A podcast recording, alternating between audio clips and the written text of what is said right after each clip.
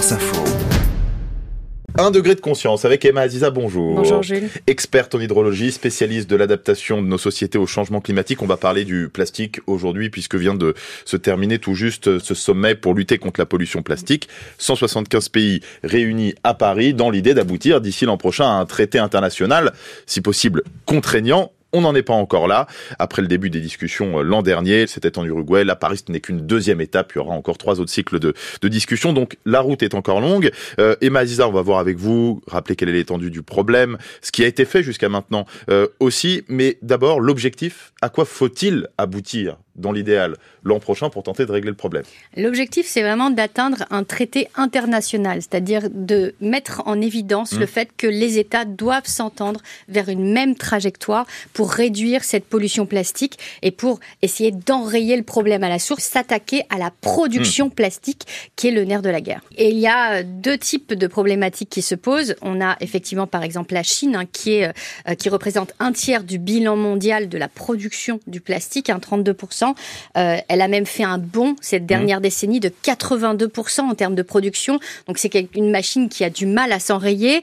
Par contre, on se rend compte qu'il y a un autre problème qui a peut-être été moins évoqué, mais qu'il faudra traiter mmh. absolument. C'est le fait que, eh bien, il y a des pays qui gèrent mal le plastique parce que 75% du, du, plastique hein, qui s'est accumulé dans nos océans, en réalité, provient d'une mauvaise gestion des déchets, principalement dans les pays asiatiques, en Inde, Malaisie, Indonésie, Vietnam, Bangladesh, ou bien souvent, vous prenez vos bouteilles plastiques et vous les jetez dans la rue ou dans la mmh. rivière directement. Et là, c'est un travail gigantesque de sensibilisation qu'il va falloir mener pour toutes ces populations. On est vraiment au pied de la montagne et tout est à gravir. Et c'est vrai qu'on a vu que ces pays producteurs, l'Inde, la Chine, l'Arabie Saoudite, les États-Unis euh, et d'autres, ont tenté de bloquer des, quatre fers, notamment sur les futurs modes d'adoption d'un traité international. Est-ce que c'est à la majorité ou deux tiers mmh. C'est vrai que ça, ça changerait beaucoup de choses.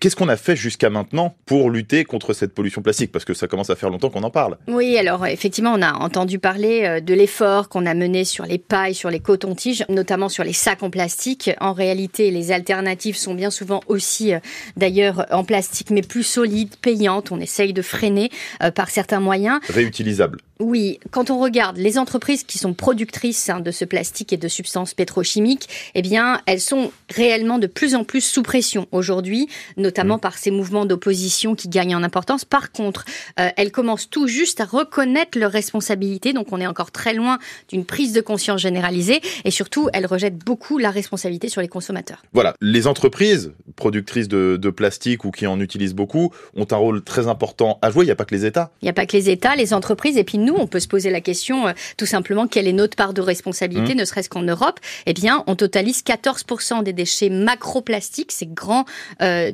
émissions de mmh. plastique, 35% de microplastiques, hein, ce qu'on va finir par retrouver dans nos océans avec ces fibres de polyester, tout ce qui va être rejeté, qui va derrière ensuite se déliter.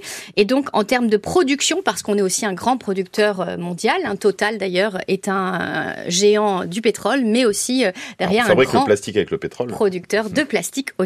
Et donc, effectivement, on est responsable de 11% de la production mmh. mondiale. Le problème est chez nous et on va pouvoir le régler aussi à la source en travaillant dès maintenant depuis ce pays et en mmh. essayant de réfléchir ensemble. Bon, alors, il y a des questions d'innovation pour euh, commencer à se passer du plastique. C'est pas mmh. pour tout de suite, c'est pas forcément même pour demain, mais ces gros fabricants commencent à travailler là-dessus quand même?